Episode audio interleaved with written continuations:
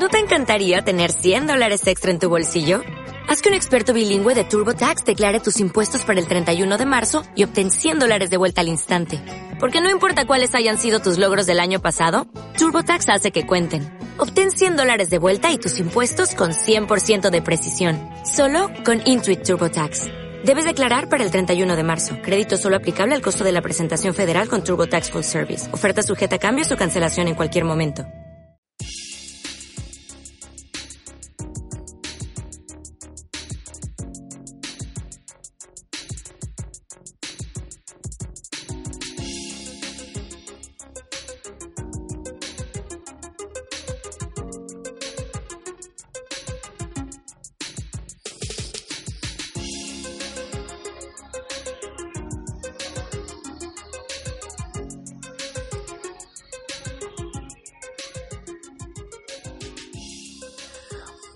Pues bienvenidos y bienvenidas al programa número 4 de Sócrates versus Ninjas.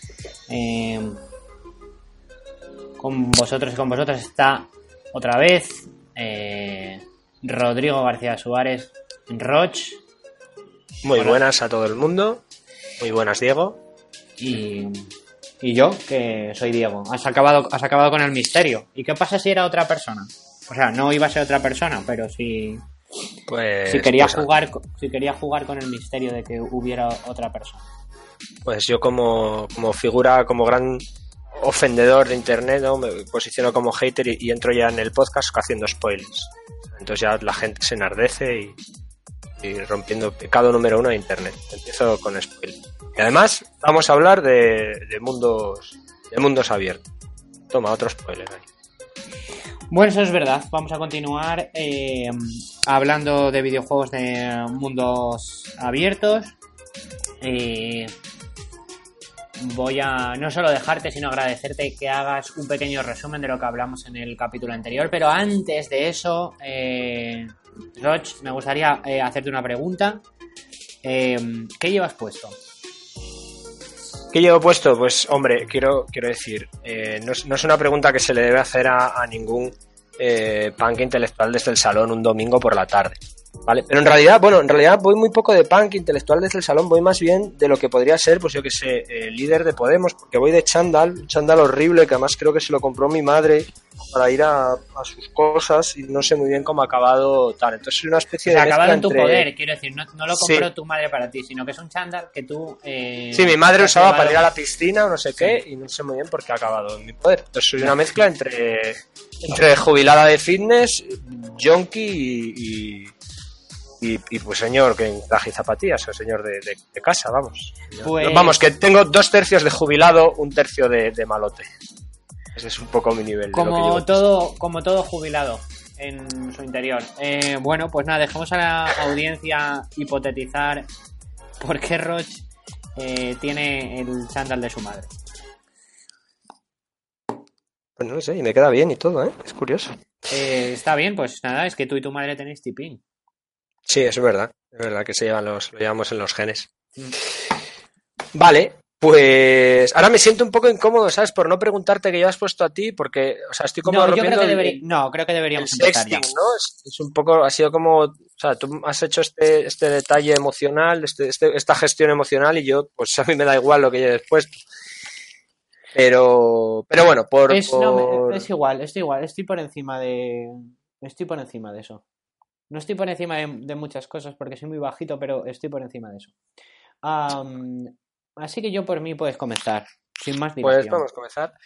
Como decía ya en el segundo capítulo de Gundam, normalmente tengo entendido por lo que yo escucho que los podcasts no se resumen, pero a mí me pierde el tema este de previously. A mí me gusta. Y en este resumen. caso, sí, yo creo que sí.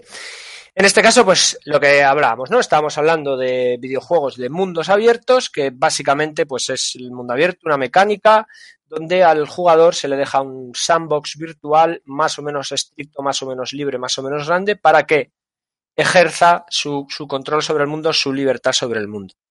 Y bueno, pues hablamos un poco de juegos que nos habían marcado, que nos habían eh, sido interesantes y en algunos pues salieron algunos detalles de mecánicas. Y yo he apuntado del, del- el resumen un poco que hice del último episodio, no se resumían en tres. Habíamos empezado con el de Legend of Zelda original, era del ochenta y pico, ya no me acuerdo, y que hablábamos que, bueno, que podía ser un poco como, a lo mejor no estrictamente el primero, pero sí que marcaba el tono de lo que es un mundo abierto, ¿no? Donde el jugador o la jugadora, pues lo que busca es, pues sentir su libertad, independientemente de que haya alguna quest, una aventura principal, pues ir a donde quiera, cuando quiera, que lo que haga libremente en el juego, pues, pues afecta al juego o afecta a su experiencia.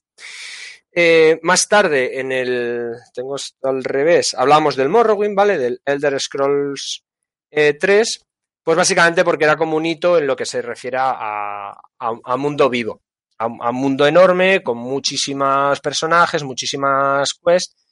Y decíamos que esto había creado como una filosofía que era la de más es más, que es a la que tiende más o menos el, el, el juego de mundo abierto actual por antonomasia actual occidental. Eh, y de hecho, por ejemplo, dentro de poco, creo que el mes que viene, va a salir el, nuevo eh, hito de los. Lo que promete es el nuevo hito, o la nueva entrega muy popular de un juego de mundo abierto, que es el Red Dead Redemption. Y por lo poco que he oído, pues es más, es más, pero como muy loco. O sea, hay, hay niveles de. Pues 200 tipos distintos de animales, un tamaño loquísimo, mecánicas para todo, o sea, es como muy, es inmenso. No he leído nada del Red Dead Redemption, eh, por, vamos, por, obviamente por eh, motu propio, no por nada. Eh, bueno, salvo la, lo de los testículos de los caballos, que me hizo mucha gracia. Bueno, pues eso es un poco ejemplo. Para quien no lo sepa, al parecer, yo, yo no sé hasta qué punto, o sea, no, no me molesten en, ver si era real o era un Oax o no, pero bueno, me lo creo.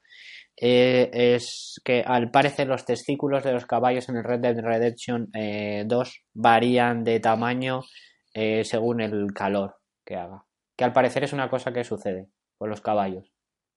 Me entiendo que igual pasa con más mamíferos, no, lo sé. Bueno, yo creo que pasa con todos los mamíferos, pero es un poco el, nivel de detalle al que se está atendiendo ¿no? con, este tipo de, con este tipo de juegos. Hay cosas más interesantes, ¿vale? Esto me parece más allá un mensaje de, de hecho, alguien lo comentaba, o sea, lo, escuchaba yo en un podcast, ¿no? En, en, eh, en Anti-Hype decía, hombre, si eres un, periodista y gastas una bala preguntándoles estas cosas, pero bueno.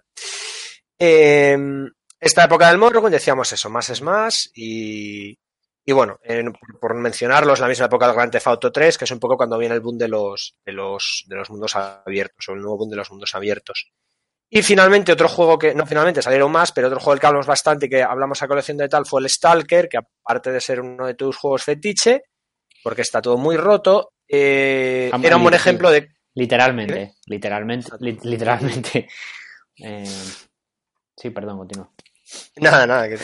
Eh, presentaba un ejemplo de, cómo solucionar ese problema histórico de, la disonancia ludonarrativa entre juego de mundo abierto eh, entre la historia principal y, tu libertad. Pues me parece muy bien que yo tenga aquí un mundo a mi disposición donde puedo hacer lo que quiera, pero resulta que el gran rey demonio está a punto de aparecer y romper todo el mundo. Pues poca libertad tengo y si tengo esa libertad, pues le quito un poco de, esa, intensidad que debería tener la, historia principal. Pues un poco en estos tres juegos presentamos estas tres temáticas, hablamos de algún otro juego más, y yo decía que tenía eh, tres juegos que nos iban a permitir un poco el otra mecánica interesante que va a ser muy, muy importante cuando, cuando toquemos el, si es que lo tocamos, el Breath of the Wild, que es la emergencia, ¿vale? Y hay tres juegos aquí que además son muy llamativos porque eh, solo uno es realmente o es totalmente eh, mundo abierto. Pero me parece que ilustran un camino porque decimos, vale, pues a los 2000 1999 sale el Morrowind, sale el Grand Theft Auto, de repente aquí los computadores hay como los videojuegos llegan a un punto que pueden hacer cosas muy grandes y entonces se toma por esta filosofía de meter más es más, o sea, hacer el juego más vivo implica meter más cosas. Ya había algunas alternativas o aunque no fueran mundos abiertos tan directos, estaban buscando algunas otras cosas, ¿vale? Y tengo tres ejemplos que además dos son de mis, de mis juegos favoritos y uno sé que es de, creo que es de tus juegos favoritos también. El primero es el Sid Meier Pirates. ¿vale? El Sid Meier Pirates, Pirates, no sé cómo se pronuncia Pirates. Bueno. Eh, es un juego de 1987, pero yo voy a hablar de la reedición del 2004, porque al de 1987 no jugué, aunque me suena que un poco la movida es parecida. El Sid Meier Pirates, eh, eh, pues nada, como su propio nombre indica, eh, bueno, de hecho, como su propio nombre indica, no, es un juego de piratas, pero lo que se conoce es como un simulador de piratas. Básicamente, pues tú eres un, un protagonista, un chavalete que acaba en el Caribe con un barquito pequeñito y el juego es la quinta esencia del mundo abierto en cuanto en tanto tú puedes hacer lo que quieras. es un buen ejemplo también de mezcla entre historia principal y secundaria, porque la historia principal es que eh, un español, el varón Mendoza o no sé qué, que tiene un nombre muy de malo, eh, hizo un, vendió a tu familia como esclavos porque tu familia eran mercaderes, entonces no pueden pagar una deuda y el varón de este, como se llamase, los, los vende. Tú consigues escapar y juras vengar. Entonces, eh, como la historia principal es de la que vas por el Caribe buscando noticias a ver dónde está este, este, este villano para poder vengarte. Pero obviamente no es algo apremiante porque a ti esto te pasa de pequeño y el juego empieza cuando eres adolescente. O sea, han pasado 10 años, pues si el señor no se ha muerto ya, pues, pues dos años más podrá esperar.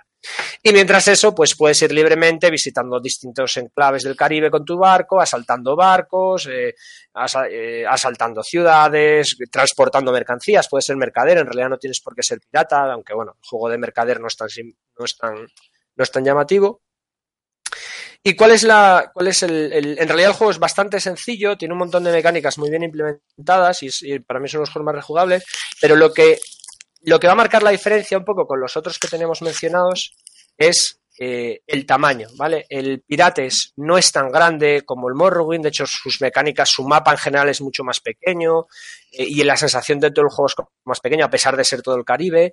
Em, pero en vez de utilizar un, sistemas como hablábamos el capítulo anterior, en vez de, escribir guiones, de, que las aventuras estén guionizadas paso por paso, lo que utiliza es un sistema emergente eh, a nivel político y económico. Eh, y me explico. Eh, tú, por ejemplo, en este caso, pues tú puedes llegar a, en un juego tradicional de, script, bueno, tradicional no, pero un, juego de scripts, de guiones, pues tú llegarías a a la corte de a una, corte no, a, una ciudad española y entonces tendrías que, cuando el programador o la programadora que hace el juego tendría que ponerse, pues a ver, cuando llegas a la ciudad española te sale un evento que te habla el gobernador y te dice que quiere que mates tantos barcos. Cuando matas tantos barcos, eh, entonces tienes que volver y te da un premio, no sé cuánto. Otra opción que tienes que hacer, en vez de hacer todos estos guiones, es dotar a las cosas en el juego, en este caso a los gobernadores o las naciones, de cierta inteligencia artificial, por llamarlo de alguna manera. Entonces, mm. las, las naciones lo que tienen es les agradas o te odian en función de tus actividades. Entonces, si hundes barcos españoles, pues los españoles no les va a parecer bien, pero el resto de naciones con las que estén en guerra sí. Entonces eso ya no genera que yo tengo que mirar absolutamente todas las posibilidades o hacerte un guion paso por paso. Te doy unas mecánicas generales, como unas herramientas, y en función de lo que tú vas haciendo, el juego responde de una manera u otra. Es un sistema que es más difícil de programar bien. En realidad, a largo plazo lleva menos trabajo porque yo no tengo, o sea, si, solo pongo con poner el, con el mismo sistema de, de, afinidad con las naciones, pues eh, eh, ya, ya, tengo posibles guerras, posibles alianzas entre contigo, te pueden declarar, te pueden empezar a perseguir, todo eso no lo tengo que implementar yo. El juego se vuelve más amplio. Eh, a cambio, hacer un sistema emergente que funcione es bastante difícil. El Pirates lo consigue, pero porque es como muy limitado, tiene un scope, un foco muy limitado y lo consigue. Em, otro juego eh, similar que, tira mucho de, la emergencia es el Deus Ex, ¿vale? Yo también tardé en jugar el Deus Ex bastante tarde y de hecho me lo recomendaste tú, yo no lo conocía. Sí.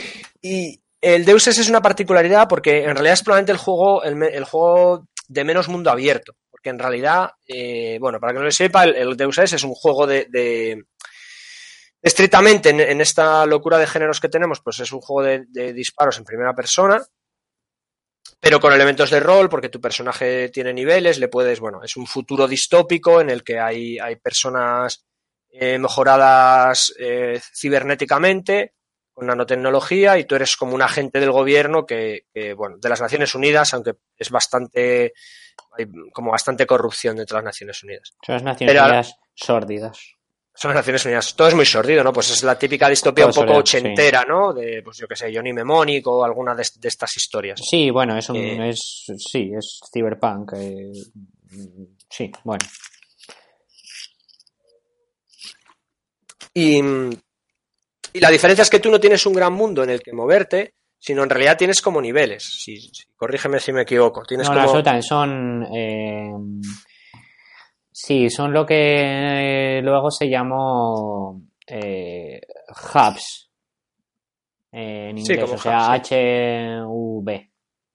Eh, o sea, que, en realidad que son, que son niveles, o sea, que sí ofrecen cierta, cierta libertad, pero que están como subdivido, subdivididos en, en, subniveles y a todos ellos se accede pues desde un, hmm. desde un centro, pero en realidad eh, están aislados eh, unos de otros con... Eh, con y, cada, y cada nivel es como un, mundo abierto en sí mismo, es un hmm. pequeño mundo abierto. Sí, es un... y voy a citar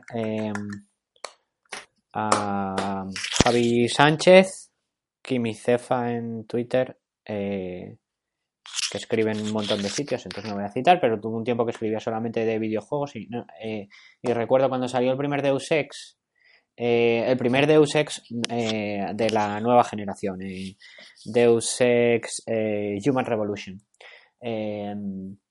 Yo estaba como súper defraudado por el juego, porque bueno, pues como tú bien dices, el Deus Ex clásico, el primero, pues era un juego muy importante para mí, como me había gustado mucho, bla, bla, bla. Em, y bueno, pues tenía en la cabeza, tenía en la cabeza otra historia. Eh, pero eso no es lo que quería decir, es que em, una gran descripción que hizo Kimi Cefa en un intercambio de ideas que tuvimos eh, en Twitter fue que, que eso, que el Deus Ex, el primero, que era todo, que era un juego de espejos. O sea, en el sentido de que toda la caracterización de mundo abierto, pues en realidad no, en cuanto escarbabas un poquitillo, pues no, estaba ahí. Eh, era la, ilusión mediante esos eh, pues mediante esos hubs o esos niveles separados de que en realidad estabas en un mundo vivo más interconectado cuando, cuando no lo era. Eh, me pareció, me, gustó un montón lo de. Era un, un, un juego de espejos, el Deus Ex. La ambientación del Deus Ex era un juego de espejos. Eso es. Eh, sí, sí, conseguí, un, nivel del mundo vivo sin, con una serie de, bueno, no, exactamente artimañas, pero bueno, no es un juego de mundo abierto, pero lo parece. Por una serie de cosas, las hay que son menos interesantes, así que no me voy a meter, como su enfoque, o sea, no son menos interesantes, son menos interesantes para el tema que nos ocupa, eh, pues como su forma de enfocar la narratividad, de, pues leyendo periódicos y cosas indirectas. Eh, pero hay una cosa eh, que es lo que, lo, que más interesante para el tema este de, que estamos tratando ahora, que es eh, las mecánicas físicas. ¿vale? El, Deus Ex es uno de los primeros juegos que tiene unas mecánicas físicas muy libres. No digo ni muy buenas ni muy malas, muy libres. Es decir, eh, la gravedad, los, las alturas, cómo caen los objetos, qué objetos se pueden quejar. El Deus es un primer juego que puedes, puedes hacer muchísimas acciones del mundo real y puedes em, y, con mucha libertad y funcionan más o menos de forma real. Y pongo un ejemplo, yo no sé si es verdad, lo estuve buscando antes, pero no lo fui capaz de encontrar porque, claro, ahora Internet, pues eh, cualquier cosa que buscas el Deus Ex te lleva a los últimos juegos, al, reboot. Pero yo recuerdo haber leído un artículo que, sobre el Deus Ex que hablaban de que en su momento el, el, el autor autora del artículo eh, Decía que una cosa que le había impresionado mucho el Deus Ex para comprárselo tal era una, una imagen que se había vuelto más o menos viral en internet de alguien que en el juego había cogido los cadáveres de, los guardias que había ido matando y había escrito una palabra en el suelo y, había hecho un pantallazo. La palabra creo que era fuck, joder en inglés o una cosa por el estilo. Pero claro, esto ahora que no es, no es nada raro en un juego de mundo abierto, en un juego de estilo, en aquello ya era más, o sea, ese grado de libertad de esto no tiene nada que ver con la mecánica de juego, no sirve ningún propósito en la mecánica del juego, sencillamente es lógico o, es coherente que puedas recoger cadáveres y arrastrarlos y mira lo que mira cómo este, este jugador, esta jugadora ha creado un metajuego, ha ido más allá. Eh, entonces, claro, esas mecánicas era esa trampa del mundo abierto, esas mecánicas, porque esto, aparte de la tontería de los cadáveres, implicaba, pues tú a lo mejor para entrar en un fortín, podías entrar por la puerta principal liándote a tiros, o podías, y yo lo hice alguna vez, buscar cajas por todo el escenario, arrastrarlas a una pared, hacer una pirámide y saltar por las cajas hasta el otro lado de la, de la pared. Y obviamente eso no es que los programadores estuvieran programando cada uno de estos caminos. Ellos te dan un puzzle de cosas físicas y tú más o menos pues te buscas la, te buscas la vida. Y, bueno, eso me vuelve un poco la cabeza, aparte el, juego tiene otras cosas buenas. Y, ya pues el, último ejemplo que es, es, muy importante a esto, porque estamos como reuniendo un poco tres cosas, ¿no? Hablamos primero del de, el, Pirates, nos, nos, permitió presentar esta idea de, de, emergencia a nivel de mundo, ¿vale? Sobre todo económico-política, hay un sistema económico, un sistema político que funciona. El Deus Ex tira, y, son casi del mismo año, no los estoy diciendo, pero esto es interesante, el Sid Meier's Pirates, el reboot, bueno, es un poco más tarde, es del 2004, pero el X es del, el primer X es del 99 y el Deus Ex es del 2000, ¿vale? Es como esta época de, de, de principio de los 2000 donde se están probando todas estas cosas. El Deus Ex va más por estas eh, mecánicas físicas. ¿Y qué tiene el X3, el X de particular? Hablo del X3 porque es el que yo jugué. El X en realidad de, los, de estos tres es mundo abierto puro y duro, es un juego de ciencia ficción espacial, donde tú empiezas como el piloto de una nave más o menos, más o menos buena. En, en su concepción de historia, tanto principal como secundarias, es muy clásico, son, son, son guests, tú hablas con no sé qué personaje y este mm. personaje te dice, pues llévame este cargo a no sé dónde, o rompe este tal, o mata tal, o hay algunas aventuras, algunas misiones que son más por la localización. Pues tú puedes estar en un planeta y si sencillamente aparecen piratas y los, los, y los vences, consigues bonificaciones con ese planeta, que es como lo que hablábamos con el, con el Pirates, ¿no? Con el mm. Sith Meyer. Pero una cosa que me llamó mucho la atención y me parece muy interesante es que el X3 fue uno de los juegos que más sentí que el mundo ya no es que estuviera vivo, es que mm, no estaba al servicio ni tenía para nada en consideración al jugador, en este caso a mí. Mm.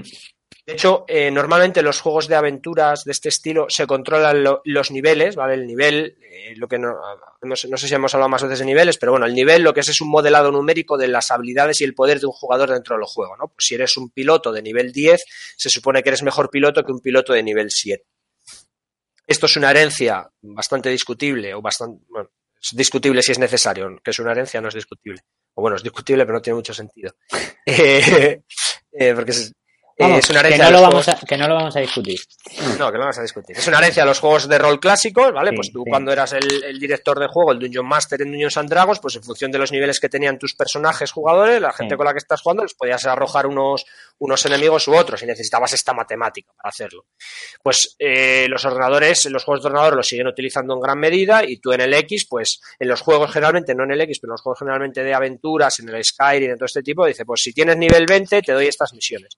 Para empezar, el X3 le da absolutamente igual. Tú te encontrabas con alguien, te colocaba una misión y aquella misión podía ser una absoluta locura. Bueno, eh, es que eh, yo jugué al, al, primer X. Eh, porque era muy joven y me gustaba hacerme daño. y me gustó un montón.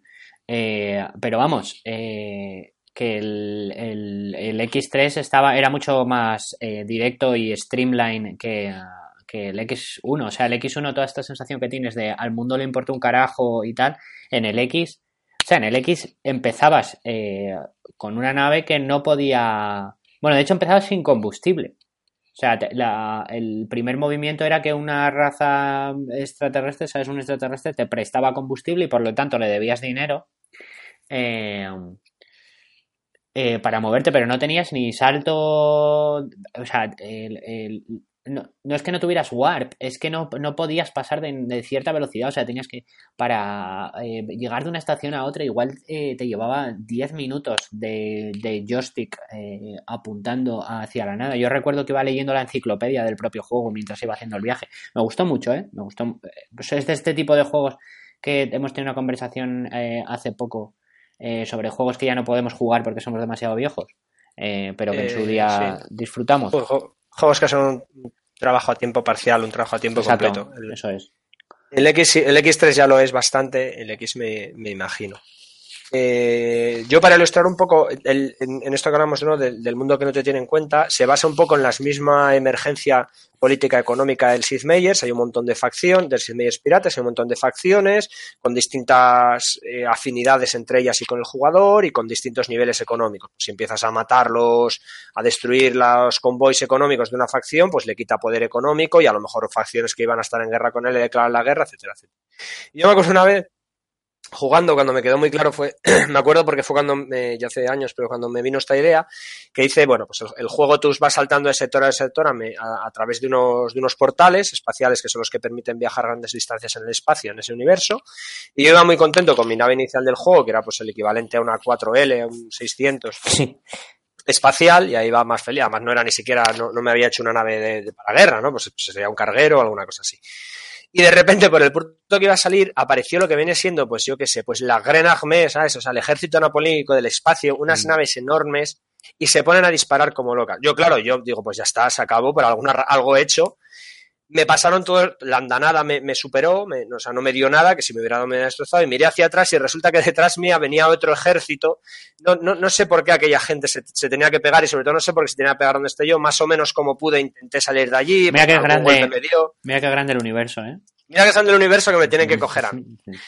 Y, le daba, o sea, el juego le da absolutamente igual que yo estuviera allí con la, con la motocicleta aquella intentando escapar. De hecho, nunca llega a saber quién era aquella gente ni por qué se pegaba, ¿no? Entonces, este nivel de, un juego con su propia agenda que da una sensación de, pues, lo que hablábamos al principio con el Zelda, ¿no? De libertad, de, de tengo que aprender, ¿sabes? Soy yo como jugador, no, no son las mecánicas o no son los bonus del juego, soy yo como jugador el que tengo que aprender en qué sectores meterme y no meterme, con quién llevarme bien, con quién no, con quién no llevarme bien, ¿no? Entonces, todos estos juegos dan como esta visión alternativa al, más, pues vamos a guionizar un montón, 100.000 personajes, 100.000 sitios, un montón de mecánicas y que si los testículos del caballo pues crecen o decrecen con él. Que bueno, en realidad eso es bastante emergente porque es mecánica emergente, pero bueno. Bueno, mm, no sé. En cualquier caso, lo que queda claro es que no estamos, o sea, ni siquiera estamos defendiendo un... Eh, una visión sobre la otra, porque de hecho en los juegos de mundo abierto que nos han marcado, que nos han gustado más, pues están entrando juegos de eh, con diferente carga en cuanto a la emergencia o, o, como decirlo, o el diseño más eh, narrativo tradicional. Pues al, final lo que, que, claro que yo no tengo yo no tengo claro eh, exacto que haya una, que haya una bala de plata.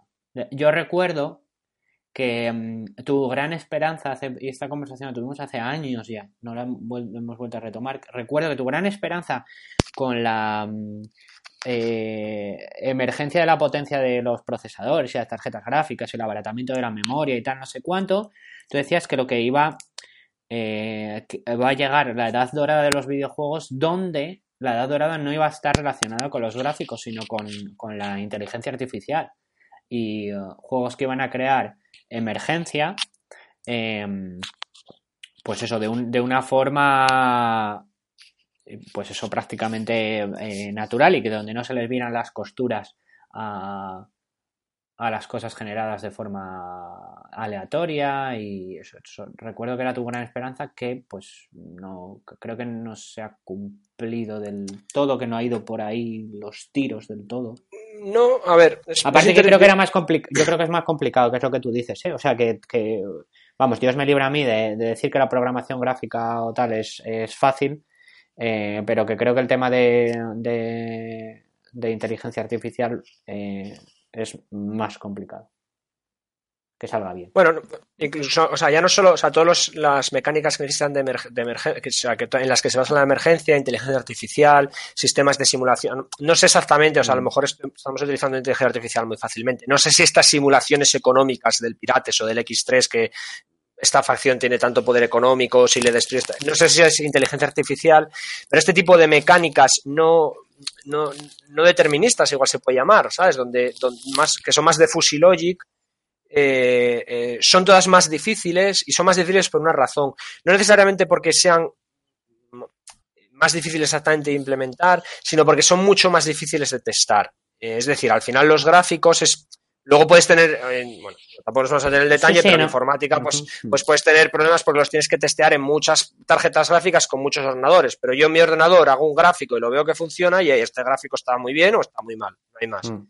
Una mecánica que básicamente, que en lo que se basa esa mecánica es la interacción de un montón de elementos a las acciones impredecibles de un jugador, por definición no es testable. Lo único que puedes es tirarte horas jugándolo, moviendo pequeños números. Ostras, pues resulta que si cada vez que le destruyen un carguero mercante a, esta nación le quito no sé cuánto, 100 de economía, enseguida la hundo. Entonces el juego se vuelve muy fácil. Pues en vez de 100 le voy a quitar 90. Uy, 90, me he pasado, pues le tengo que quitar 95. Eso es una locura de testing y aún así ni siquiera no estás seguro que luego los jugadores lo vayan a romper y esto es algo que pasa, que pasa con los juegos, ¿no? El hecho de que juegos muy buenos de repente, sobre todo pasa más con juegos de mesa, juegos más mecánicos, pero que hay una, una estratagema que puede romper el juego. Me gustaría acordarme a, a quién hace poco algún diseñador de videojuegos medio famoso o tal ha dicho que...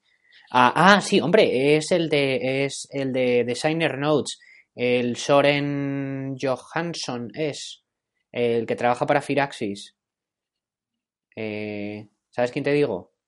Bueno, es igual. Sí, pero, pero no tengo memoria para los nombres. vale, vale. Sí, a mí, a, mí, a mí, también me cuesta un montón. Eh, es Soren algo. Eh, que los jugadores. Viene a decir básicamente que los jugadores mm, van a intentar romper tu juego. O sea, que hay un, un, tipo de. Al menos un tipo de jugador o una población de jugador.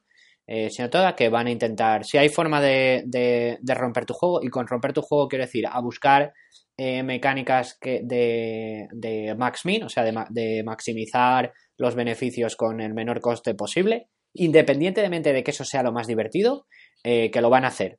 Y lo decía porque eh, venía a decir que hay que limitar el esfuerzo en cuanto a paliar eso. Es decir, es, que es inapelable, que va a suceder, que no pierdas demasiado el tiempo en preocuparte de que tu juego no se pueda eh, maximizar a base de, romperle de romper la jugabilidad. Porque hay jugadores que lo van a seguir haciendo. Es imposible que, consigas que no sucede. Y los jugadores lo van a seguir haciendo. Pese a que convierta el juego en un juego no divertido. Y bueno, y esta, esta conversación la hemos tenido tú mm, y yo eh, un montón de, un montón de veces, pues porque conocemos a gente que juega así. O sea, que juega así además de base. O sea, se enfrenta a los juegos de cómo voy. No, no con la cabeza probablemente de cómo voy a romper el juego exactamente, ¿no? Pero... Pero sí, ¿cómo voy a maximizar eh, la, Como, un reto intelectual. Sí, sí, mi éxito, ¿cómo voy a maximizar mi éxito en este juego de la forma más, más sencilla? Aunque eso... Bueno, yo no sé, la verdad, si les rompe el juego a ellos o no. Yo creo que sí, pero a mí me lo rompe. Quiero decir, a mí saber, a mí muchas veces saber, no, es que el mejor build para esto es así. Este hechizo está overpowered y este. pues eso. O este coche es el que más corre y los demás tal. O este personaje de Street Fighter es el que tienes que coger y, porque te enfrentas, tú te puedes enfrentar a los juegos de muchas maneras. Te puedes enfrentar a lo mejor más como un problema matemático o como un reto de un, un duel of wits, ¿no? Un, reto de, ingenio entre tú y los y, quien lo haya programado o diseñado, o de una forma más emocional, ¿no? Pues buscando más la fantasía al juego de rol. Entonces, es verdad que, que no, no, puedes evitar esa parte, porque al final, por mucha gente que tengas trabajando en un juego, siempre va a ser infinitamente menos que la gente que lo juegue, si el juego tiene éxito. Pero incluso ya no solo que no te lo rompan, ¿no? Un sistema emergente, lo que hablamos, muchísimas eh, ruedas eh, dentadas, ¿no? Muchísimos engranajes funcionando a la vez. Probar que de verdad estás consiguiendo una experiencia de juego satisfactoria hacia donde quieres y que dura muchas horas, probablemente te exige esas, esas muchas horas. O sea, ¿cuál es el, uno de los grandes problemas mecánicos de los videojuegos de aventuras, RPG, MMORPG, mundo abierto? La inflación económica. ¿Por qué? Porque es una locura probarla económica. Necesitas jugar 200 horas. Siempre se rompe la economía, sí. Claro. Pero ¿cuánto tienes que jugar para dar.? O sea, es que no es jugar 200 horas para darte cuenta de que no funciona, meter los numerinos que tengas que arreglar, que si sube esta moneda, que si baja esta moneda, que si no sé cuánto, no sé qué más, y luego volver a jugar 200 horas. Sí, bueno, pero es, lo que decía este, pero es eso, al final, perdona que te interrumpa, es lo que decía este, eh, que tienes que hacer unos. Eh, un, un cierto esfuerzo en que eso no suceda o que eso no bueno, que tu juego no, esté roto. Pero no. Pero no, no, no más allá. Que, es decir, eh, no, sé poner un ejemplo. Como no juego así, me resulta bastante difícil poner un ejemplo. Pero, por ejemplo, eh, viendo cosas de Legend of Zelda, eh, Breath of the Wild en, YouTube. Bueno, pues YouTube está lleno de cómo conseguir 400.000 flechas en 20 minutos, ¿vale? O todas las flechas ancestrales que necesitas o no sé cuánto.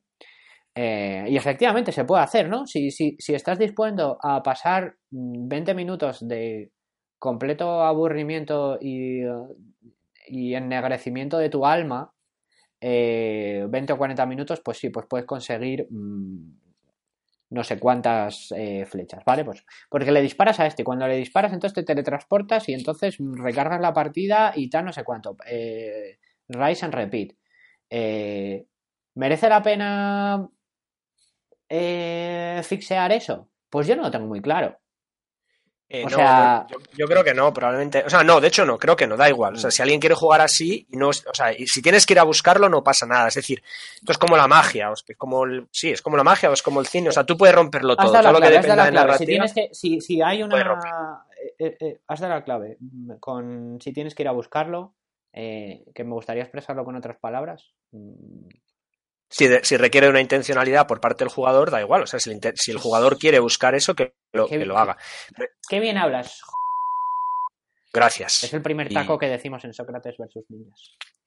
Es verdad. Luego le puedes meter un pitido o algo. Vale. Eh, eh, pero ya no me refiero solo a eso. O sea, por ejemplo, la inflación económica, yo, yo que, que soy la persona más que intento jugar más rolera, que de hecho si algo me rompe un juego es que me saque del juego. Jolín, en, en el Elder Scrolls, en el Skyrim, yo no juego a romper la economía, pero a las 40 horas de juego tengo tanto dinero, ¿sabes? Que me gustaría poder atacar con monedas, que me, que me forjen una, una armadura de oro. Es que soy el rey Midas del, y no, no he hecho nada, ¿sabes? He ido de quest, he comprado cosas y he, y he metido dinero en la economía. Es que, ¿sabes? Que soy Joder. el plan Marshall de la Edad Media. Me acuerdo de, de nuestro querido amigo Brenes, eh, que jugó más horas al Morrowind que los desarrolladores probablemente.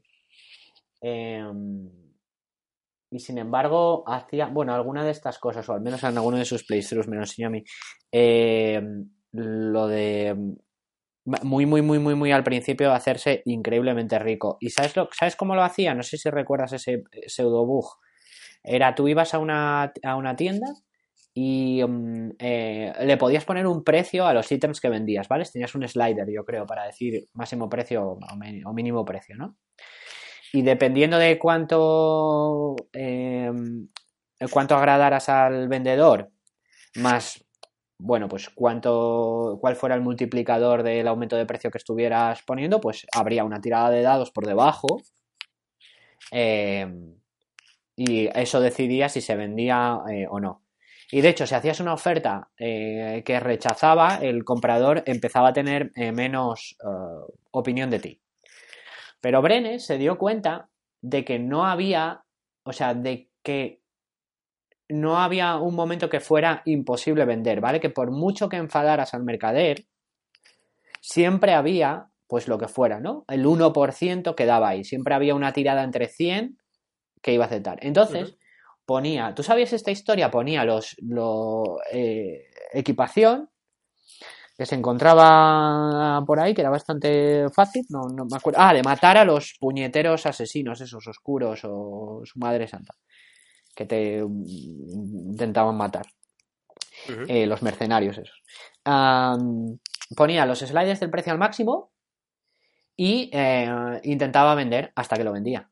Se ponía con un mercader, clic, clic, clic, clic, clic, clic, tiraba clic, dados clic, hasta clic, que le salía el Exactamente, hasta que le 1% de salía. Entonces el, mer- el mercader lo odiaba, pero nunca llegaba a. Pues siempre quedaba ese 1%, entonces una tirada de cada 100 le permitía vender, pues eso, por. Yo qué sé, pues. Por 200.000 eh, rupias de Morrowind, eh, pues el casco que acaba de comprar. Y entonces salía de la. prim- matando dos o tres asesinos, salía de la primera tienda rico. Eh, que luego ese dinero lo usaría para comprar esclavos porque Berenes era un telvani esclavista despreciable. verdad. Pero eso es es un verdad. tema del que no quiero hablar aquí porque me llevan los demonios. Es verdad, eso no me lo. Joder, no me lo esperaba de Brenes, sí, es verdad, es verdad. Qué cosa. Ahí ¿eh? lo tienes, ahí estafando a los compradores, eh, siendo esclavista telvani, bueno, lo peor. Luego te- te va- él te va a decir que no, que el, el amo que seguía quería abolir la esclavitud, ya, ya. Bueno, al tema, que todo eso, o sea, que, que la emergencia y todo este tema es más complicado y está bien que comentes eh, esta, esta gran ilusión que tenía yo, que en realidad no era mía, era de, eh, bueno, era mía, sí era mía, perdón, pero eh, yo la saqué de un artículo o, o- o llegamos a- al tercer artículo con el diseñador del XCOM, Sí. un, un juego muy, muy importante de, de- de ordenador y de táctica, que este caballero decía lo mismo, ¿no? Él decía, yo cuando era joven, él es mayor que nosotros, pero bueno, tampoco mucho más, entonces de una generación anterior decía, yo los juegos en los que soñaba no eran tanto el juego con unos gráficos del copón, incluso decía, cuando yo hacía el XCOM, lo que quería para el futuro no era un juego que tuviera tan buenos gráficos como un juego con una inteligencia artificial que me hiciera sentir que lo que estaba al otro lado era, real era coherente. Y yo me sentía así, pero claro, ¿qué pasa? Y es lo que hemos visto en estos dos, eh, este capítulo anterior con esta relación de juegos. Eh, por, cómo ha ido la, la, la, evolución de la computación, la ley de Moore y todo el, o sea, básicamente la subida en capacidad de los ordenadores, es mucho más fácil meter más máquina y meter más gráficos y meter más guiones y meter más personajes que ponerte a practicar algoritmos y técnicas de diseño que pueden o no pueden funcionar. Entonces, hasta ahora ha habido la mayor parte de juegos que hemos visto siguen la aproximación más tradicional y ahora hemos visto eh, y estos tres últimos que hemos visto eran alternativas, pero eran excepciones. Y ahora sí que parece, entre comillas, que lo que viene, el Cyberpunk eh, 2000 no sé cuánto, 2079, 2099, o sea, eh, parece ser que en el Witcher 3 yo no lo he jugado, pero también se empieza a estar tirando sí. a ver qué se puede buscar. Pero bueno, esto es una promesa, ya lo hacía en uno, de los, Sky, uno de los juegos mo eh, modernos eh, que utiliza yo un montón eh, eh, las eh, situaciones emergentes y la emergencia y, y, que al final tiene una este tipo de filosofía de diseño y lo voy a mencionar aparte porque es un gran juego porque es un rara avis es el Metal Gear Solid 5 que es un juego japonés y a los japoneses salvo cuando luego hablemos del Breath of the Wild no es bueno o sea me, en ese sentido me parece muy muy europeo ¿Sabes lo que te digo? Que no ha sido a base de. Pues a base de meter más, más, más, más, más, más, más y más. O sea, el Metal Gear Solid es un juego grande y es un juego con bastante contenido, pero creo que al final, donde está la mayor parte de la diversión y de tal, es que tiene una serie de, de, mecánicas, muchas, o las que sean, y eh, una serie de sistemas con las que interactúas y. y da lugar a, a, pues a mogollón de situaciones diferentes.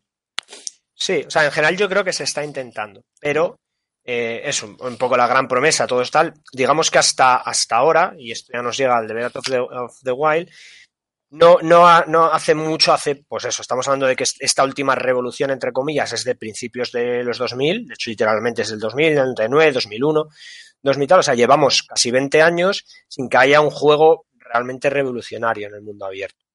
Y ahí sí que es, creo que, que es por lo que merece darle en esta falta de juegos revolucionarios y en esta tendencia de vamos a meter más, más cantidad, vamos a aprovechar más la capacidad, aparece el Breath of the Wild haciendo Breath of the Wild, perdón, mm. haciendo un cambio significativo. Es así que me parece un hito, me parece mm. algo reseñable en los 20 últimos años de, de, de, de, de mundo abierto, ¿eh? que, que, me da la impresión, un poco tengo como el feeling que la energía se está acumulando y que probablemente alguno de estos que viene ahora sea otro breakthrough, ¿sabes? Estamos llegando a como un punto. Pero bueno, Eso ahora mismo sobre la mesa. Perdona, perdona, continúa. No, no, que sobre la mesa el que tenemos, que a mí me parece que si tengo que decir cuál es el juego de mundo abierto más innovador o que más ha, ha significado un cambio, que más cosas nuevas ha tenido sobre la mesa, o más, más que cosas no, no en cantidad sino en planteamiento, es el Breath of the Wild. Mm. Sí.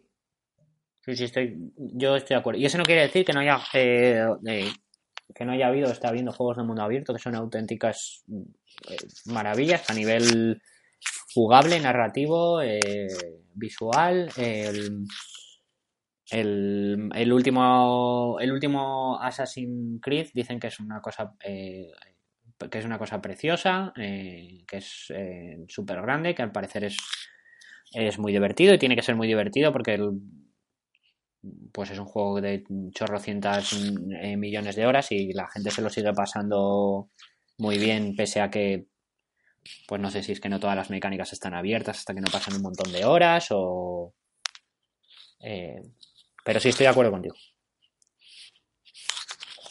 Sí, o sea, al final es verdad que ha habido que hay grandes juegos y bueno, yo tampoco he podido jugar, o sea, de hecho, hay, reconozco que, que, que, igual estoy, o sea, me, me, estoy atreviendo mucho en estas aseveraciones porque muchos de los últimos eh, grandes juegos de, de, mundo abierto no he podido, me gustaría jugarlos, ¿no? Dicen que el Horizon Down está muy bien. Ah, es un juegazo eh, el Horizon eh, Zero Dawn. El, el Witcher 3, pero hasta donde tengo entendido, por lo que he visto, he leído y tal, ninguno llega, o sea, seguimos teniendo los mismos problemas o las mismas circunstancias que teníamos hace 20 años, más o menos mitigados, pero no hemos conseguido un salto cuantitativo, sí cualitativo, pero no cuantitativo, o sea, no creo que, o sea, para mí el, el, el primer juego que emocionalmente me ha hecho tener una presencia, una sensación distinta. Respecto al Morrowind es el Breath of the Wild. Que el Skyrim eh, es mucho más grande y tiene las mecánicas mucho mejor, o sea, mucho mejor implementadas o lo que sea, cierto. Que el de Witcher la narrativa está muy bien, seguro. Pero sigue siendo, el, sigo notando la misma sensación de éxito y de fracaso que notaba con el Morrowind. Sigo viendo las costuras más o menos de la misma manera que se veían y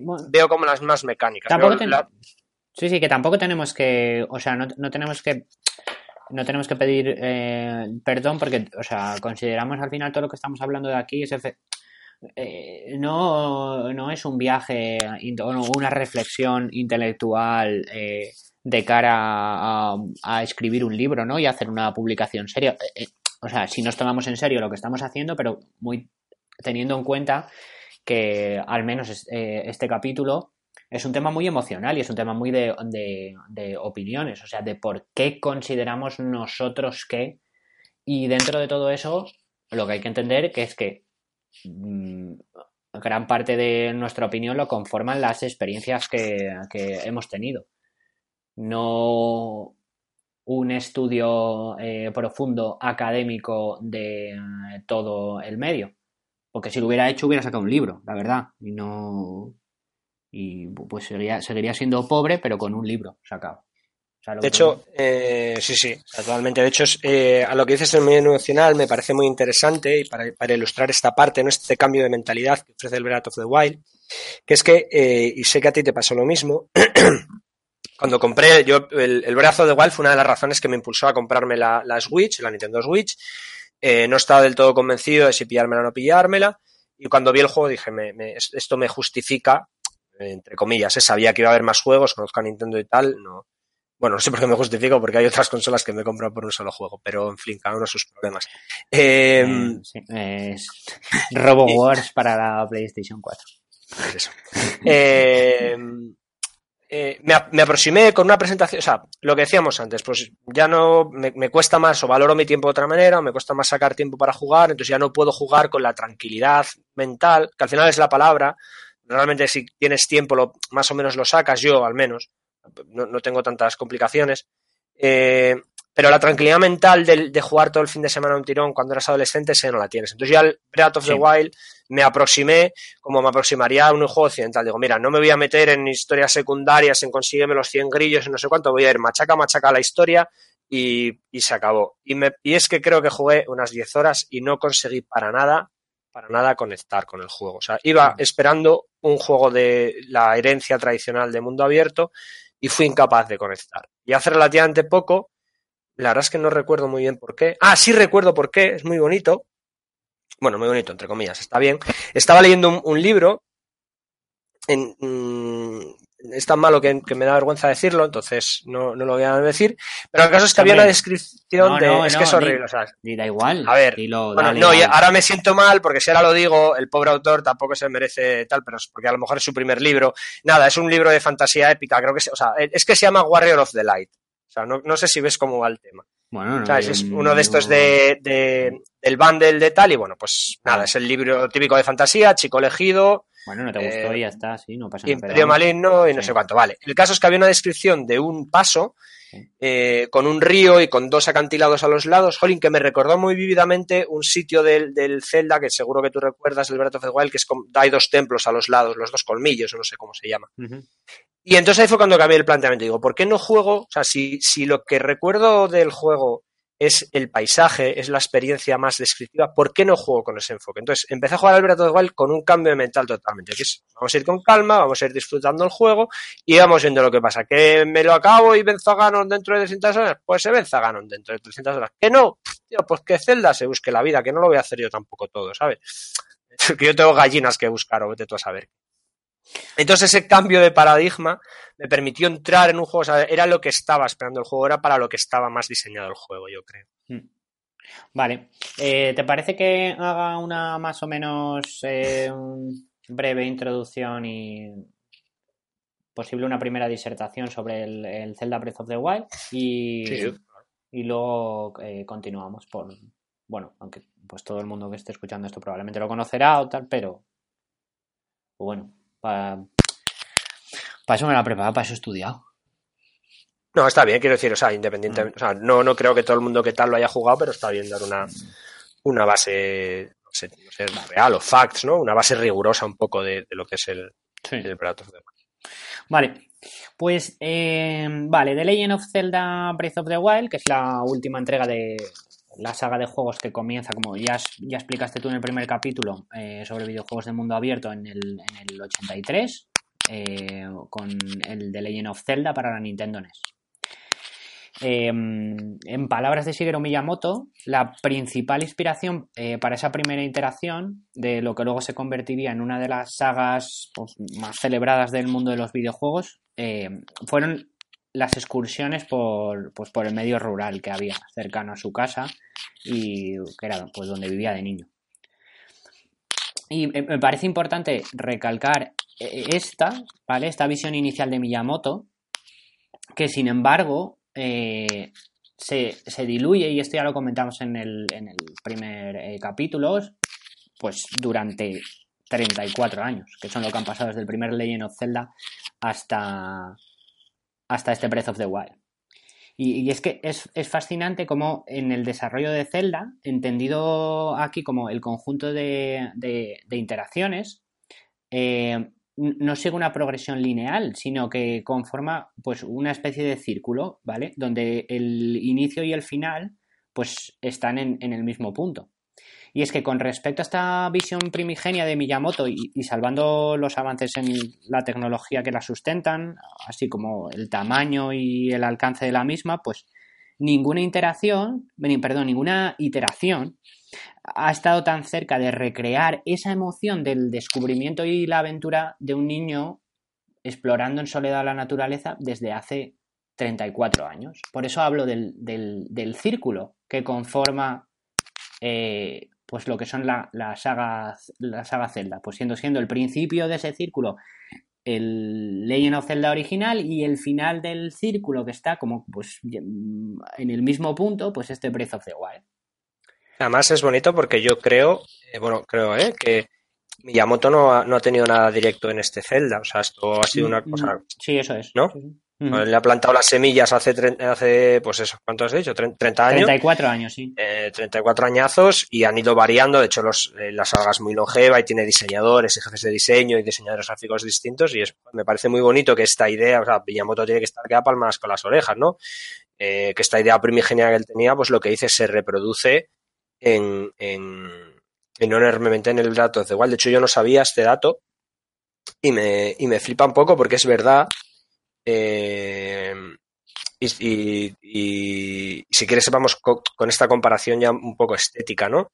Eh, a mí me recordaba, a mí una cosa que, que, me pasaba con el Skyrim, por ejemplo, es que se supone el Skyrim es muy abierto, bueno, supone no, es muy abierto, pero en realidad todo el mapa y sobre todo las montañas siempre es como, como en cañones, siempre está como muy, siempre es muy pasillero, siempre es muy incluso los bosques.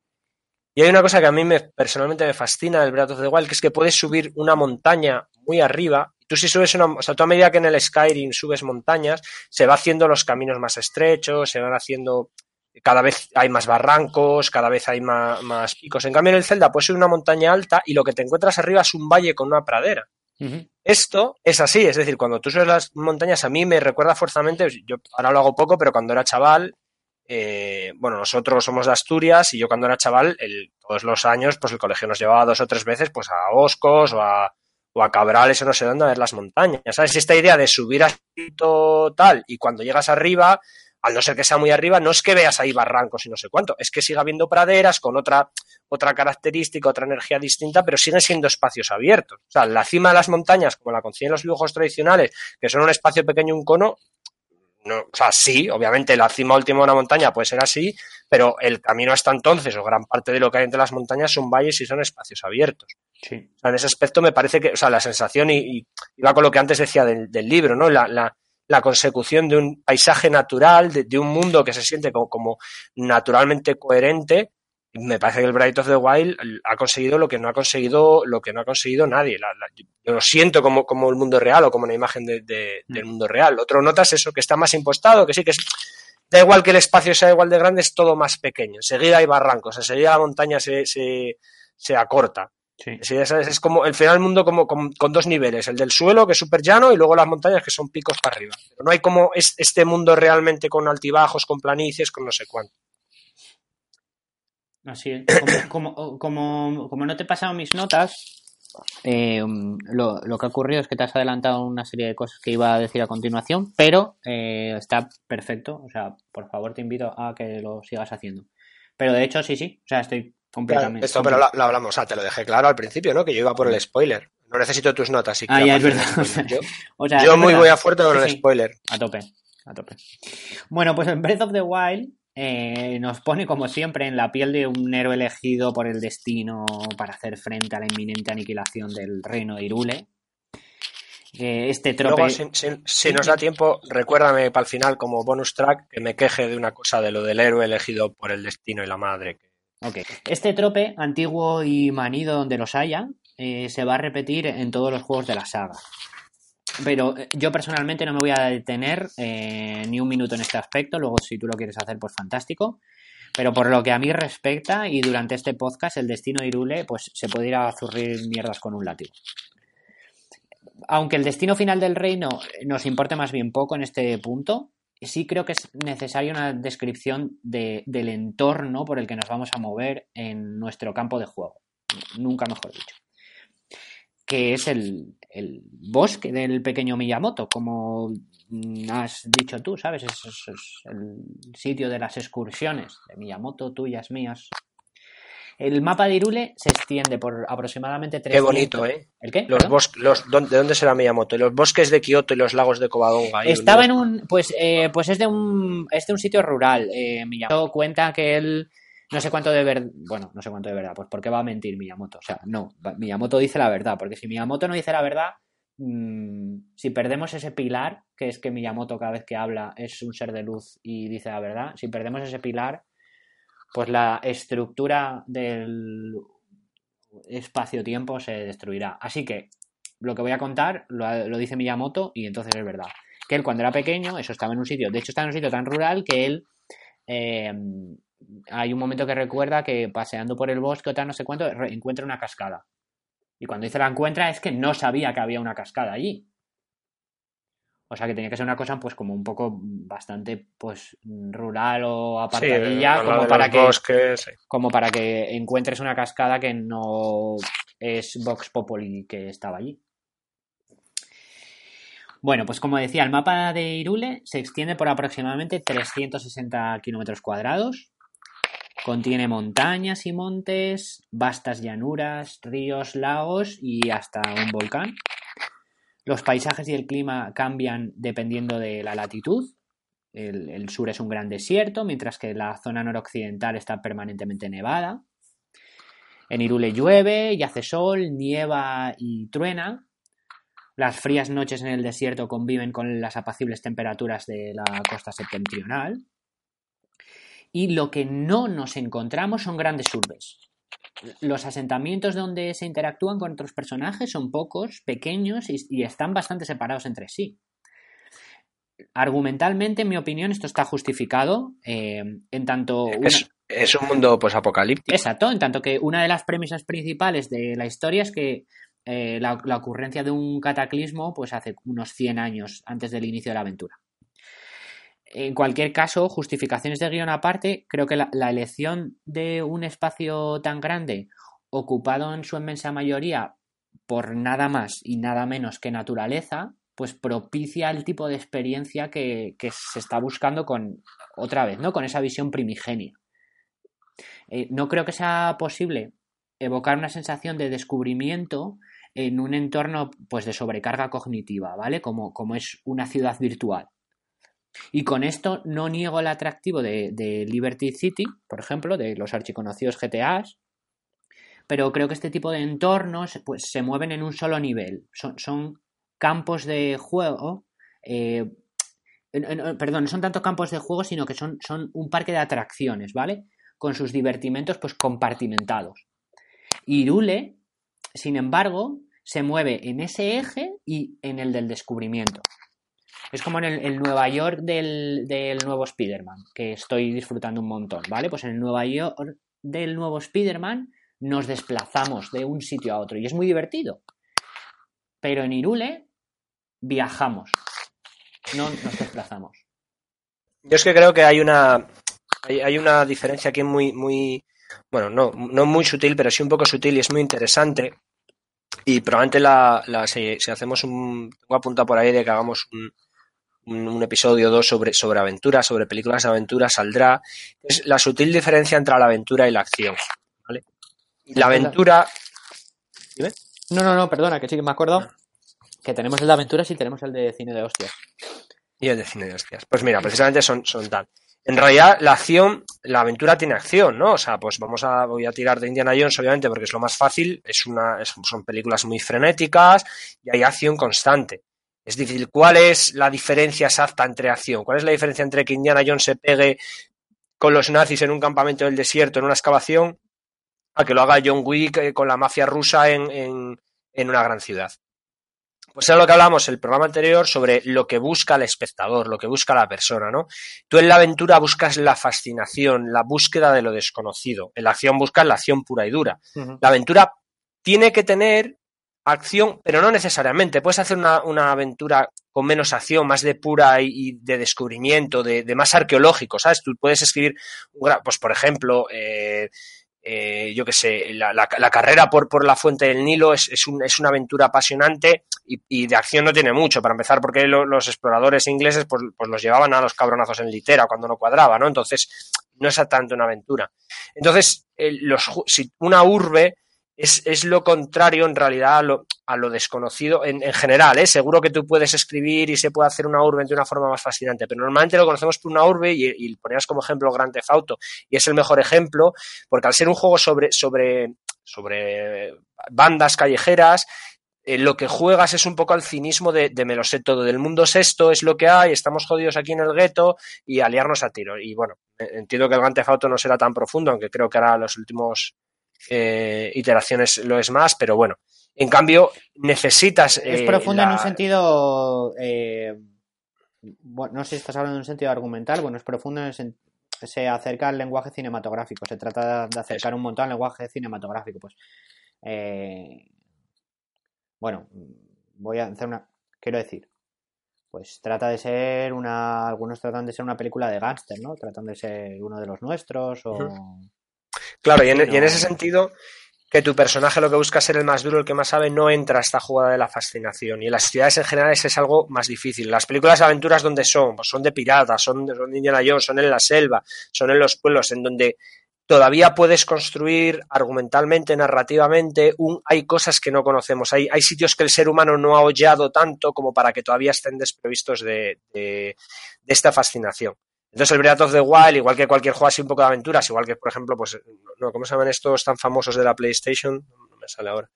Mm, depende de qué. Bueno, si no da igual, Tomb Raider me vale igual, el, el Tomb Raider masculino, no sé cómo es el nombre. Ah, eh, Tomb Raider masculino. Eh, sí. Qué bien, porque eso lo he dicho yo muchas veces.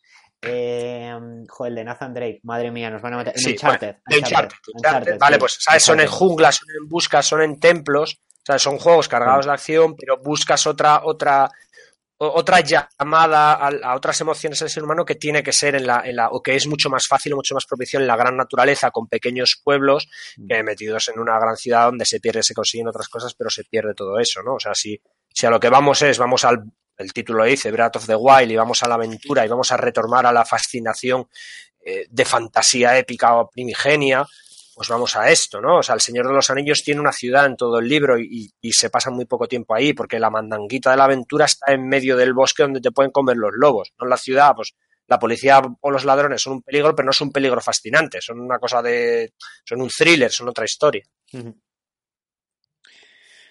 Pues eh, el Breath of the Wild es muchas cosas y se ha escrito pues bastante al respecto sobre la apropiación de elementos de juegos pues más o menos recientes. Eh, la arquitectura ambiental, que es un término que no sé si existe, inventado o no, pero creo que se entiende. Eh, así como la forma de desplazarse tanto horizontal como verticalmente, pues bebe directamente del Shadow of the Colossus. Y a poco que rasquemos, pues nos encontramos con más paralelismos entre, entre las dos obras. Yo he tenido la, personalmente yo he tenido la sensación de que este Irule pues es hay, una parte que es que es una versión más amable de las tierras prohibidas donde eh, Wander, que es el, protagonista de Shadow of the Colossus, pues se adentra. Em, hay críticas que ven en este nuevo Zelda una intencionalidad en los combates que lo acerca al Dark Souls, por ejemplo.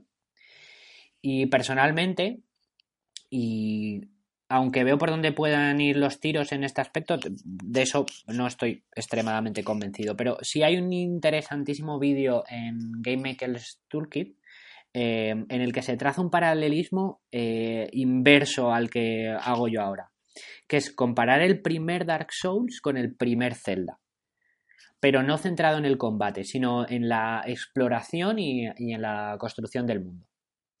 Pero vamos, que sobra decir que, bueno, que os lo veáis si no lo habéis visto, pero eh, yo con este análisis, aparte de que estoy muy de acuerdo, es que con cualquier cosa que diga Mark Brown, pues, eh, pues básicamente estoy de acuerdo, la verdad.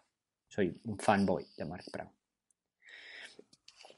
Eh, pero eso, es, muy interesante el análisis que hace de, en la parte de descubrimiento, ¿no? De, del, del Zelda, eh, del primer Zelda con el primer eh, Dark Souls. Ese ponerte en el mundo, ¿no? Decirte a dónde tienes que ir. Eso, pero eh, entiendo que va un poco por lo mismo, ¿no? Que hablamos el otro día de, de, de, descubrir, descubrir bajo, tu propio, bajo tu propio riesgo, ¿no? De, esto, a dónde vas, puede o no o puede no estar, o sea, tu, tu personaje, tu situación del juego, puedes o no puedes estar preparado para donde te vas a meter nosotros como diseñadores, como diseñadoras del juego, no te aseguramos nada. No te hemos prohibido acceder a una parte del juego porque no tengas nivel. Búscate la vida, si entras en un sitio demasiado peligroso, corre como quien se vista, quita avispas del culo porque nosotros no te vamos a ayudar. Entiendo que es un poco lo que pasa, es que juega muy poco al Dark Souls, pero entiendo que es un poco la misma, la misma historia. Sí. Sí, sí. Efectivamente. Siendo mucho más eh, amable el Zelda. Que yo creo que es amable el Zelda, eh, y esto ya sabes que juego muy poco al acabo de tener esta reflexión. En realidad no tanto porque mueras menos, porque en el Zelda yo muero como, vamos, como una mosca de la fruta, sino porque se paga muy poco por morir, que morir en el Dark Souls, yo sin saber jugar ya me parecía un trauma, pues para la persona de tal no sé cuánto. En el Zelda, el, juego es súper, volvemos a lo del X, o sea, el mundo del Zelda tiene muy poco cuidado por el jugador. Otra cosa es que morir cueste muy poco, aparezcas muy cerca, eh, hay autosaves de sobra, tú puedas guardar, pierdas muy pocas cosas, pero vamos, vamos, si una vez, que no tengo yo veces de morirme, de que si me mato, una vez me mató un murciélago después de que hubiera muerto ahogado, luego me cayó un rayo, o sea, era un poco, ¿sabes? Soy el Pepe Villuela de, del Breath of the Wild. Estoy para, no lo subo a, YouTube, pero podría hacerme un canal de, ¿no? Ahí viene Roach y ponerle música de Benny Hill, el Jackety Sax y aquí me morir de todas las formas posibles. Me he muerto, vamos. Sí, creo que no es. Y, em, y es amable en las herramientas eh, que te da para pues huir de las zonas que te resulten más difíciles o conflictivas o claro que yo creo que en el, Hombre, siempre no, pero en el 90% de los casos puedes, puedes escapar de un sitio en el que te has metido, te has metido en un embrollo y, el, terreno es, menos hostil, menos hostil, los enemigos son menos, ¿sabes? O sea, en general correr Luego, claro, yo, yo corro y me caigo por los barrancos, pero si más o menos tienes un poco de coordinación visual y manejas el mando, generalmente hay bastantes fórmulas para correr, vamos, si tal, que yo por lo que recuerdo el Dark Souls corrías y a lo mejor el enemigo saltaba dos metros y te mataba. no, bueno, o avanzas, el enemigo te ha perseguido y resulta que hay otro enemigo eh, más esperándote por donde corres y pues efectivamente hay, quiero decir, alguien podrá venir y decirme, ah, no, pero mira los speedruns, ¿no? Que se acaban, solo le dan medio toque y evita a todos los enemigos. Ya bueno, pero yo no soy un speedrunner, ni, ni quiero. Eh, en general te va a tocar pelear con los enemigos y, y en el Zelda, bueno, yo, en el Zelda me he pasado, en este último Zelda, pues me he pasado muchas temporadas sin. Bueno, de hecho no ataco a. Eh, en mi segundo playthrough, que, que, no quiere decir que con el primero me lo haya acabado, eh, fue porque lo volví a empezar. Eh, vamos, soy súper poco beligerante. No ataco un eh, campamento de, malvados si no es estrictamente necesario para la misión o la que sea, yo, ¿sabes? ¿Para qué? Sí, no sé. Yo, O sea, muchos los evito o... Depende de las circunstancias. Pero Sí. sí, no, no, te, no te llama tanto a ir por ahí buscando, buscando, Pero eso es lo que digo es que en el, porque en el Dark Souls es inevitable. ¿Sabes? Ah, eh, sí, el extremo es esta gente que puede hacer un speedrun sin que eh, pelear con casi nadie. Mm, bueno, vale. Pero mm, no es como, está pensado el juego. El juego del Dark Souls está pensado para que combatas y combatas y combatas y combatas. Y si te gusta bien y si no, también. Vale. Eh, pues eso, o sea, al, al final lo que tenemos el Breath of the Wild, por lo que cuentas, ¿no? Es una gran extensión natural de, de wilderness, ¿no? Que es, que es, que es lo que va, lo que va el título. Mm. Eh, no, y bastante hostil, eh, que luego las mecánicas los, lo, lo, lo suavicen, pero aquí tenemos como un factor muy importante, ¿no? De la aventura y el descubrimiento. Eh, aquí te dejamos en medio de, de, de, de Hiriul, de, eh, es cierto que al principio hay como una zona un poco, eh, un poco no, hay una zona controlada, hay una especie de zona tutorial, Sí, eh, que me parece una muy, me- o la gran meseta o la gran llanura, me parece una muy buena aproximación Sí, eh, de tutorial, ¿vale? Pero en realidad tienes, ya es un cacho bastante grande del, del mundo, sí. eh, es que luego se vuelve muy loco, pero luego pues búscate la vida y hay zonas a las que, y luego puedes hacer a todo el mundo si caminando y hay zonas peligrosas, zonas con distintos climas, zonas te puedes morir de eso de frío y tal, entonces tienes como este, como este gran mapa natural. Es muy interesante que hables de esa primera zona eh, y, y no solo muy interesante, sino una increíble serendipia, porque teniendo en cuenta que no te pasan mis notas, eh, justo de lo que quería hablar ahora está un poco, está- van por ahí, van por ahí A, compensar, a compensarte lo del spoiler de antes. Bueno, bueno, pues está bien, gracias. Nada de cal y nada de arena. Bueno, en cualquier caso, que se- seguro que podríamos, y de hecho probablemente lo hagamos, seguir sacando eh, pues unos cuantos juegos más que sirven de inspiración a este último Zelda. Eh, pero a, mí, ahora mismo, bueno, pues lo, lo que me apetecería es em, hablar de, de dos filosofías de diseño que junto con la visión principal, que recordemos que es esta, bueno, esta sensación de abertura y descubrimiento, definen para mí lo que es el Breath of the Wild y por qué es tan diferente y a la vez tan familiar. Entonces, eh, me leí un artículo eh, de un, chico, señor, eh, se llama Justin Reeve, y tiene un artículo en Gama Sutra que se titula Breath of the Wilds Montessori Method. Y lo que hace el colega es realiza un paralelismo entre el método Montessori y gran parte de las decisiones de diseño de este Zelda. Entonces, bueno, tengo que aclarar un poco qué es el método Montessori, eh, así como súper simplificado. Pues es un método educativo que nace a, fin, a finales del siglo XIX, eh, creado por una educadora y médico italiana, que es María Montessori. Y para definirlo, pues yo creo que se define como más sencillo en contraposición a, a las enseñanzas tradicionales, ¿no? Mi- Mientras que los métodos de enseñanza tradicionales se basan en un bucle de, de La enseñanza tradicional, la enseñanza tradicional prusiana, quieres decir, ¿no? Sí, sí. O sea, me estoy refiriendo a la enseñanza tradicional eh, Eh, escolar. N personas ¿eh? en una clase, Esco- una, es- escolar, una clase sí, sí, eso, sí, sí, o sea, no, no, sí. no a modelos de enseñanza, o sea, no a modelos filosóficos de adquisición de ya, sí, sí, conocimiento, eso es. ¿vale? O sea, es más prosaico. Mm, Sí. Son más, aunque hay filosofía detrás, eh, esto está más relacionado con técnica que con. Entonces, en los métodos de enseñanza tradicionales se basan en un bucle de mm, acción premio, acción castigo. El, método Montessori, sin embargo, se trata de enseñar cómo aplicar eh, conocimientos abstractos a problemas con- concretos, ¿vale? Se trata de dotar a los estudiantes de una serie de herramientas básicas, principalmente abstractas, que luego se aplican en conceptos o problemas nuevos eh, según vayan apareciendo. El objetivo de la enseñanza tradicional es que acumules un conjunto de conocimientos, mientras que en este caso lo que se busca es crear individuos eh, críticos y curiosos. La tan mal lograda idea de aprender a pensar en el método Montessori es el camino y el destino final, mientras que la enseñanza tradicional es, con suerte, un subproducto.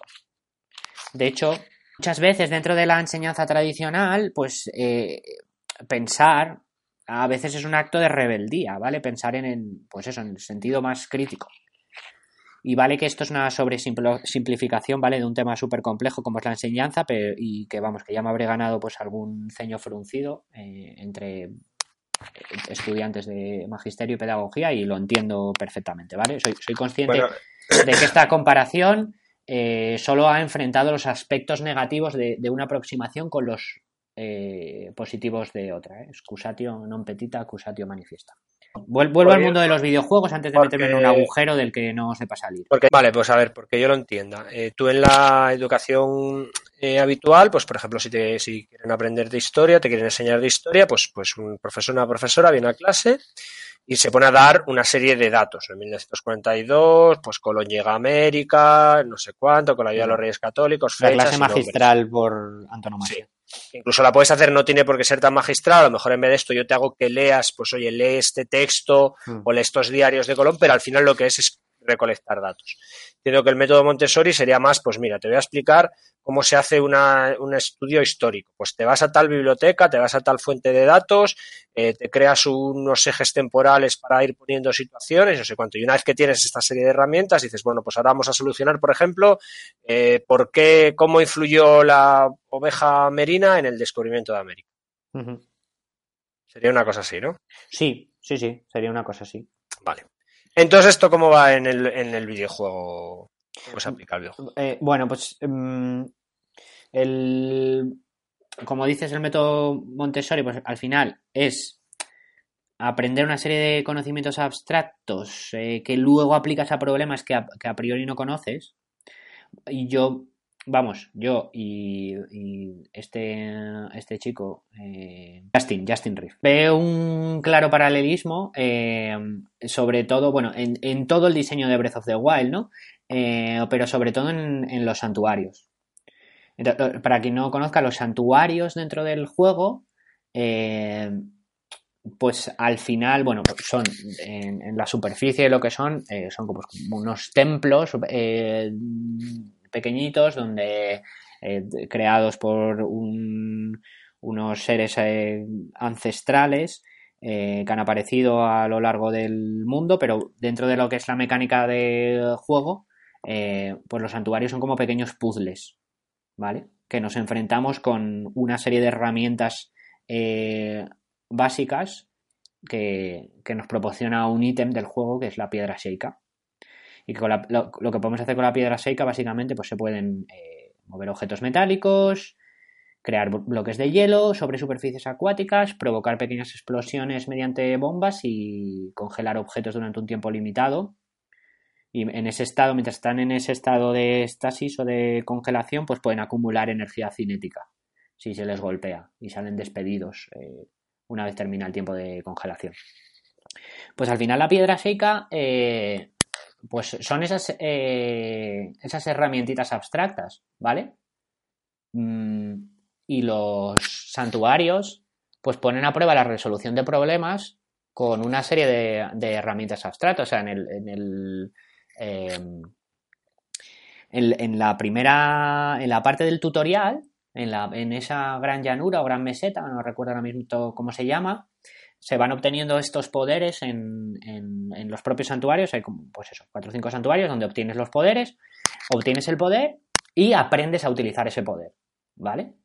O sea, es un puzzle, en realidad sí es un puzzle, pero bueno, pues sabes que está basado que es, es para aprender a utilizar o, adquirir ese conocimiento abstracto, ¿no? De, bueno, pues para qué sirve eh, magnetizar un elemento, para qué sirve congelarlo, para qué sirve crear una superficie.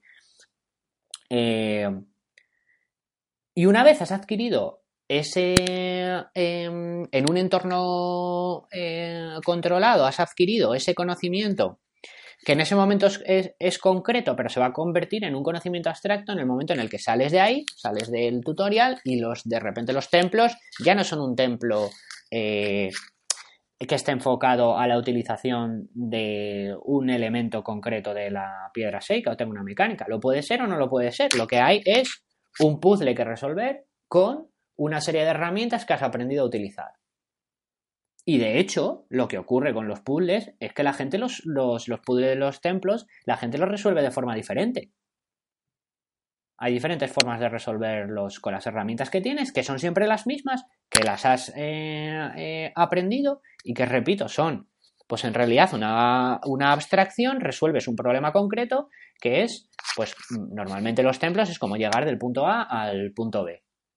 De hecho, eh, esto es muy interesante. a mí me costó eh, el último templo que, me pasé, que era una especie de máquina de pachinko, bueno, máquinas de pachinko son unas, máquinas eh, como los pinball, bueno, las máquinas serían más bien las máquinas sagaperas en Japón, que básicamente es una máquina que tira bolas desde arriba, caen bolas metálicas en una pantalla vertical y las bolitas van cayendo por una serie de, de, ruedas que las puedes activar y lo que tienes es que esas bolas caigan hacia unas posiciones determinadas que te dan premio.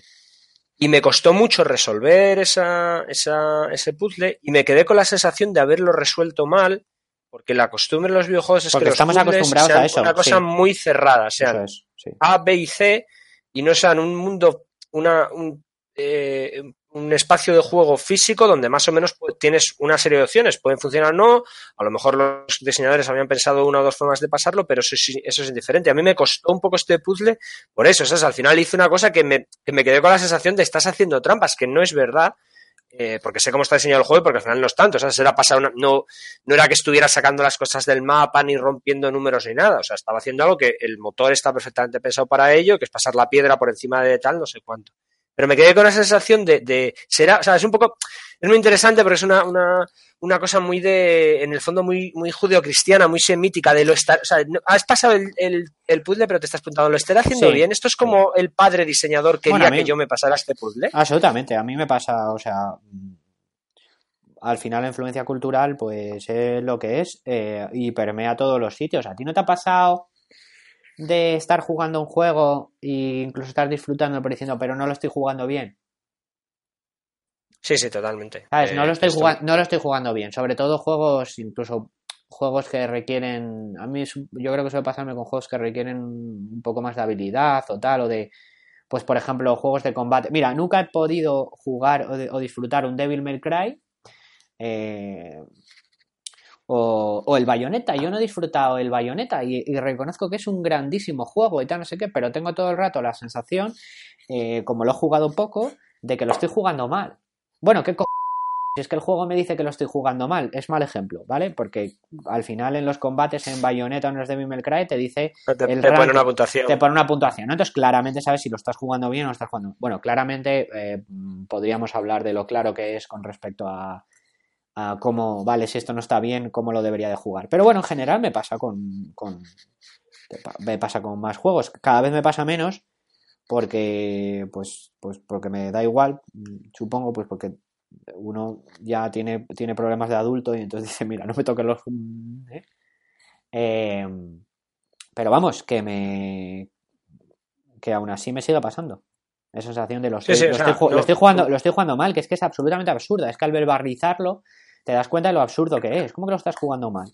Sí, pero bueno, como en otras facetas de la vida, pues en los videojuegos eh, estamos, hemos sido educados para que hay una, hay un diseño previo que es el que tenemos que subir y, a mí y nos ha costado y el Zelda es una gran demostración. En muchos aspectos, no solo los templos, este ejemplo del templo es el más llamativo. Es por el que es el más concreto, es todo así, o sea, permea esta filosofía y perdona, y te, y te dejo continuar, esta filosofía, si te fijas, o sea, a poco que rasques, eh, permea en el resto del juego. Lo que pasa que en los santuarios es como súper obvio, ¿sabes? Es, es obvio, no, no, no hay nada que discutir. De... Pero permea en eh, todo el juego. En todo el juego me, me pasa eso, me agobia un poco eh, estoy jugando en el orden que está diseñado, me, estoy dejando cosas porque además como lo jugué dos veces con una filosofía distinta, ahora esta vez no he hecho cosas de este tutorial que no, pues por ejemplo, hay como un, eh, el señor que te ayuda al principio del tutorial, pues está, si vas hasta un bosque te lo encuentras ahí te enseña a cazar.